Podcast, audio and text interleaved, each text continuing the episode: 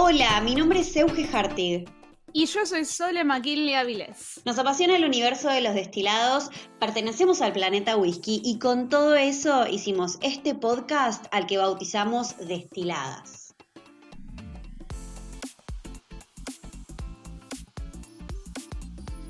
El episodio que vamos a tener hoy se grabó antes del 27 de febrero cuando las nuevas regulaciones en el mundo del whisky japonés aparecieron. Eh, así que el episodio nos gustó mucho cómo salió, nos parece que aporta un montón a la historia del whisky japonés, pero queríamos contarte también las diferencias eh, en las nuevas regulaciones. Les vamos a contar que ante esta excelencia y necesidad de, de, ser prolijos, Japan Spirits y Liquor Makers Association desarrolló algunas reglas para la elaboración del whisky japonés. Punto número uno, tiene que ser un whisky producido solo a base de cereales y aguas extraídas en Japón. En materia de procesos productivos tenemos sacarización, fermentado y destilado realizado en destilerías japonesas. Al destilar, el contenido alcohólico deberá estar por debajo del 95% del volumen alcohólico. Las barricas de una capacidad de no más de 700 litros. Si hablamos de anejamiento, por un mínimo de 3 años, embotellado a un mínimo de un 40% de ABB, o sea, de volumen alcohólico, y se podrá utilizar el colorante E150 a base de caramelo. Estas normas empezaron a regir el primero de abril de 2021.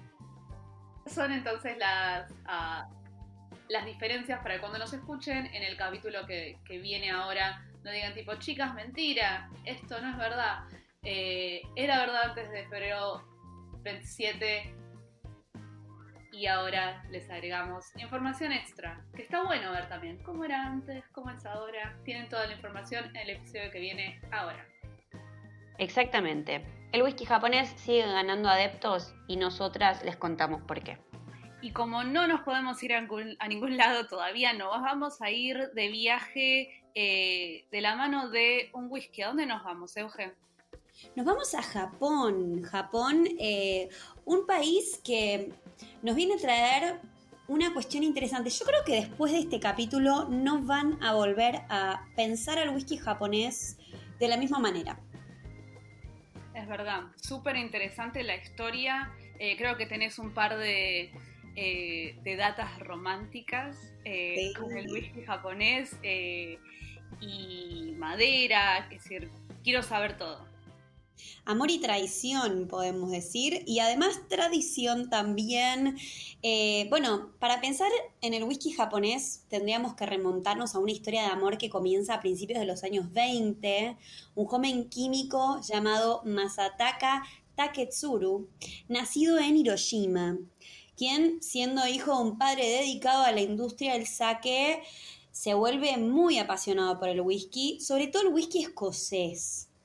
Así que este joven estaba trabajando en una empresa en Setsuyuso y es enviado por el dueño de la empresa Escocia para hacer un estudio de mercado y técnicas, porque claro, había una idea de imitar la producción escocesa, descubrir este fantástico universo que era desconocido o era, por lo menos aún en, en Japón, no existía.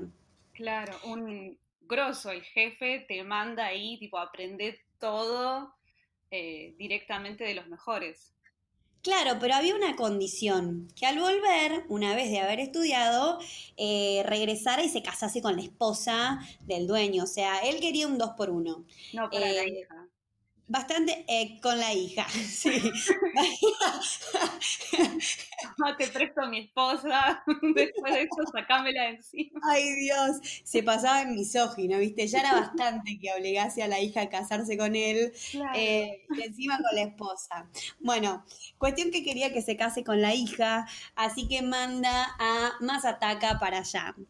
Este hombre cuando llega a tierras escocesas para finales de 1918 se matricula en la Universidad de Glasgow en donde va a estudiar química orgánica. Así que fíjate las bases, la importancia de la química en el desarrollo de un buen destilado.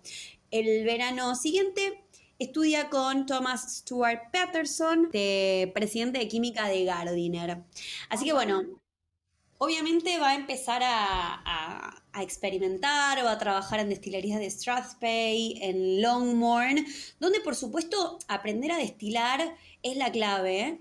Em, y bueno, este joven va a mudarse a Lowlands, va a seguir trabajando, va a seguir aprendiendo acerca de la fabricación de whisky de grano, el método de destilación por medio de columnas. ¿Y qué le pasa?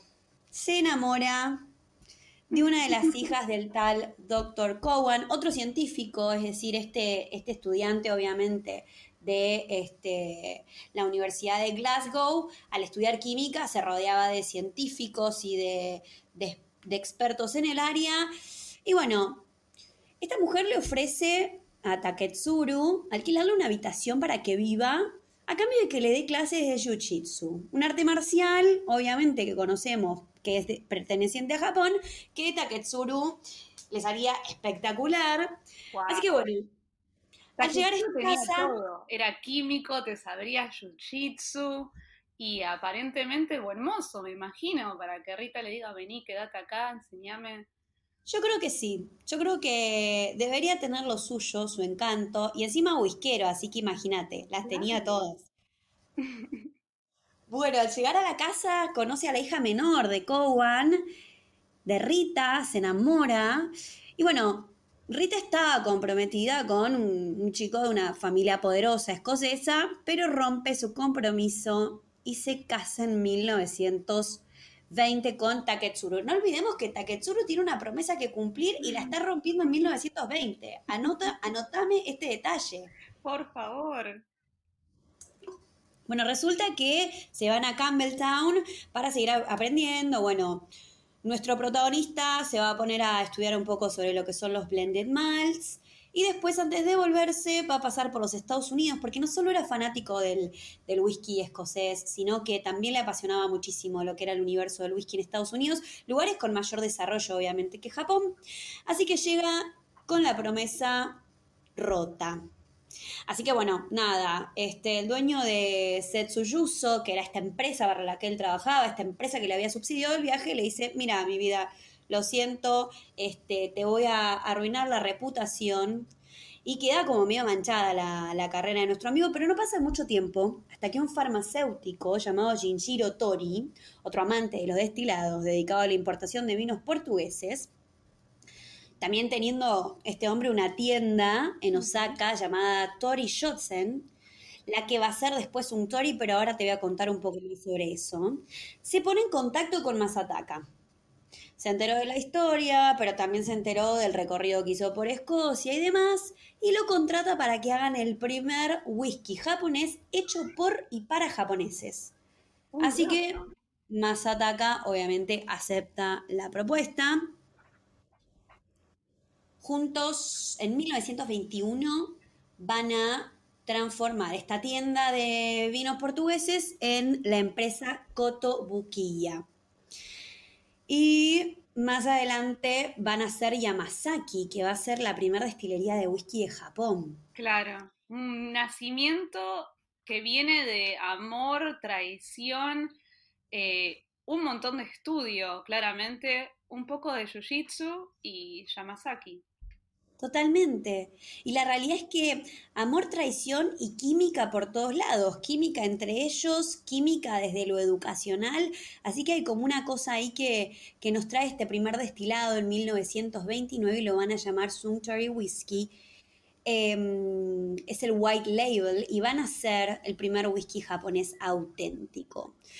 Pero más o menos seis añitos después, para el 34 o cinco años, se separan y Masataka va a fundar su primer destilería, la pequeña Yoichi, en la isla de Hokkaido, más al norte. La idea acá es este, que los japoneses empiezan a pensar un poco en las condiciones climáticas, ¿no? Para, para pensar en la maduración y obviamente Masataka debería tener estudiado al 100 las condiciones climatológicas y demás como para saber dónde fundar su destilería, ¿no? Em, y poco a poco esta destilería se va a transformar en Nika Whisky para el 52. Fíjate que son décadas como súper completas. Cada 10 años hay un hito en la historia de Japón que tiene que ver con empresas que hoy conocemos. Sí. que existen todavía hoy en día. Es como que hay dos destilerías bien grandes en Japón y una de esas es Nika. Exactamente. Nika que para 1952, este, como te decía, van a ser como Nika Whiskey Distilling Company Limited iba a ser la, gran, la segunda gran destilería. Entre medio muere Rita, este, nuestro, nuestro protagonista va a empezar a dedicarse a hacer otros destilados también en su honor. Pero bueno, básicamente para el 63 tenemos dos cuestiones importantes y es que Suntory va a nacer como Suntory. Eh, Shinjiro le va a cambiar el nombre a, la destilería que había fundado junto a, Masataka y le va a poner Suntory en honor al primer whisky que hizo. Y esto tiene que ver con el acrónimo de Sun, que es solo en inglés, solo en inglés y su apellido Tory, con la modificación de la doble I por una Y. Así que así es el nombre de esta destilería que es nada, este, diría yo como el Macallan. Sí, no sé si el Macallan, pero dentro de, dentro de Asia es uno de los grandes productores. No, sí, 100%. Y es bastante eh, como peculiar que es tan grande el nivel de, traición que sintieron, es decir, que sintió Shinjiro en ese momento, que vos vas a la destilería eh, de Suntory y no vas a encontrar ninguna mención de él en ninguna parte de, la destilería. Eh, es como que lo quisieron borrar completamente de, los registros. De los registros. Una locura. Wow. Wow, me encanta. Bien de película y sabemos que esta, este, esto, los whiskies que producen también tienen apariciones en películas. Em, por eso también creo que, tienen esta idea de lujo y categoría y demás. Em, y bueno, apariciones en películas, destilados cargados de historias, técnicas que invitan a pensar en la libertad por definición, porque, por ejemplo, en Japón no hay edad mínima requerida. Y en caso de declararla, como ocurre en el Scotch, esta edad corresponde a la gota más joven. En cuanto a la, la madera que, que usan o que están como buscada, la madera de Mizunara, Claro, allá tenés el roble Mizunara, que en japonés significa roble de agua, y bueno, que de hecho, sin ir más lejos, tenemos Chivas que ha hecho su expresión Mizunara, madurada en roble Mizunara, porque es una madera con unas propiedades maravillosas, así que hay una cuestión ahí de un finish en el roble Mizunara que hace muy especial a estos whiskies. De hecho, la maduración en robles, la primera que empezó a madurar en robles fue la, en la destilería de Mazataca. Ah, mira. Bastante inteligente. Sí, la verdad que sí. Y pasa que él había estudiado en Escocia. Se llevó las técnicas. Más allá de que, por ejemplo, el uso de la tour, hay cosas. La regla es que no hay reglas igual en Japón, ¿no? Hay ciertas condiciones que se asemejan con otros, con otros países, pero por ejemplo, tenés cuestiones que el uso de la turba en el secado de la malta no está tan generalizado en Japón como ponerle en Escocia. Después podés tener eh, filtrados que tengan que ver con, no sé, con el uso de bambú, que son insumos propios del lugar. Em, se elaboran este, varios single malt por destilería. Y después tenemos cuestiones como que, por ejemplo, te cuento una curiosidad, en Japón la mayor parte de la cebada es de origen escocés. Y los, los escoceses usan cebada perteneciente también al resto de Europa, no solo, no solo escocesa. Em, y bueno, otra cuestión interesante que me parece que este, es algo inteligente, que tiene que ver con que las destilerías japonesas suelen estar a mayor altitud, de lo que, lo que permite que la temperatura de fermentación de la cebada este, sea menor con una mayor extracción de aromas. Fíjate cómo igual las condiciones climatológicas, la altura y demás nos van dando eh, posibilidades o imposibilidades a la hora de madurar, no solo a la hora de destilar, sino a la hora de madurar en un barril y demás. Este, que es algo que siempre hablamos también que ocurre en Escocia, ¿no? Las condiciones externas. Pero más o menos es esa la historia, ¿no? Creo que este es un puntapié como para pensar en que el whisky japonés tiene detrás una historia de amor, una historia de traición y de tradición sobre todo. Es increíble, no solo como estás diciendo vos, todo esto de la historia de amor, la tradición, sino también el lugar. Eh, pensar que todos esos sabores y aromas frutales y florales que tenés con el whisky mm, japonés vienen de este beneficio que tienen con eh, una fermentación a menor temperatura, mayor día de fermentación, te da todas esas frutas, esas flores que, hacen tan popular y tan delicioso el, whisky japonés.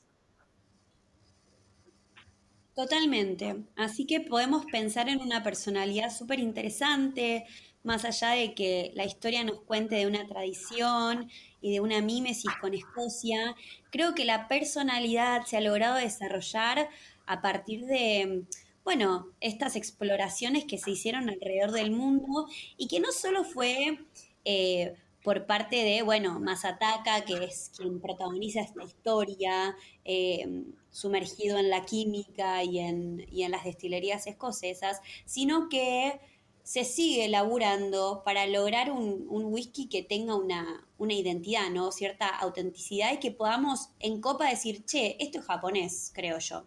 Sí, de hecho una de las nuevas destilerías como para eh, mirar, es decir, como para estar atentos, porque obviamente los hibikis que estábamos hablando antes eh, tienen precios eh, astronómicos eh, normalmente. Entonces, unas destilerías nuevas, como la destilería Chichibú, vienen trayendo productos nuevos que no están obviamente tipo súper baratos, pero son un poco más accesibles y la verdad es que están bastante, bastante ricos. Se dejan tomar, diría mi madre. se dejan tomar. ¿Sabes qué acabo de encontrar, Euge? Que creo que tenemos que verlo.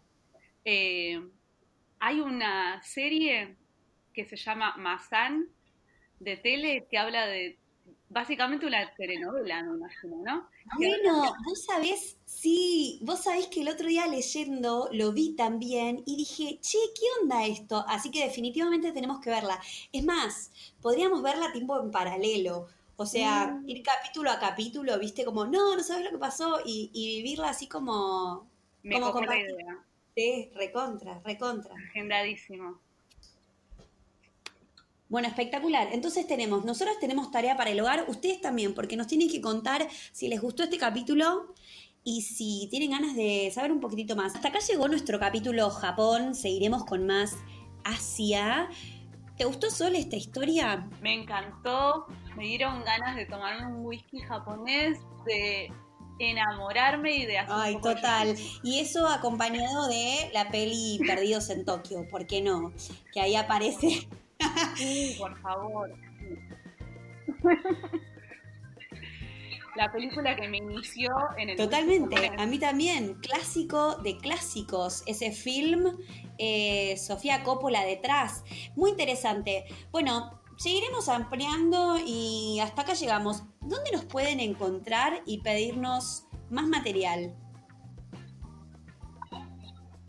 A Euge la pueden encontrar en euge.harty con doble T o en arroba minaswhisky. Y a Sole la encuentran en latinx whisky con E, o sea, whisky, en Instagram y también en minaswhisky.usa. Nos escriben, nos preguntan, nos agradecen, nos piden, lo que quieran. Estamos ahí. Estamos ahí para ustedes. Qué divertido. Hermoso. Les mandamos un beso enorme. Gracias por escucharnos. Chau, Sole. Chao, chao.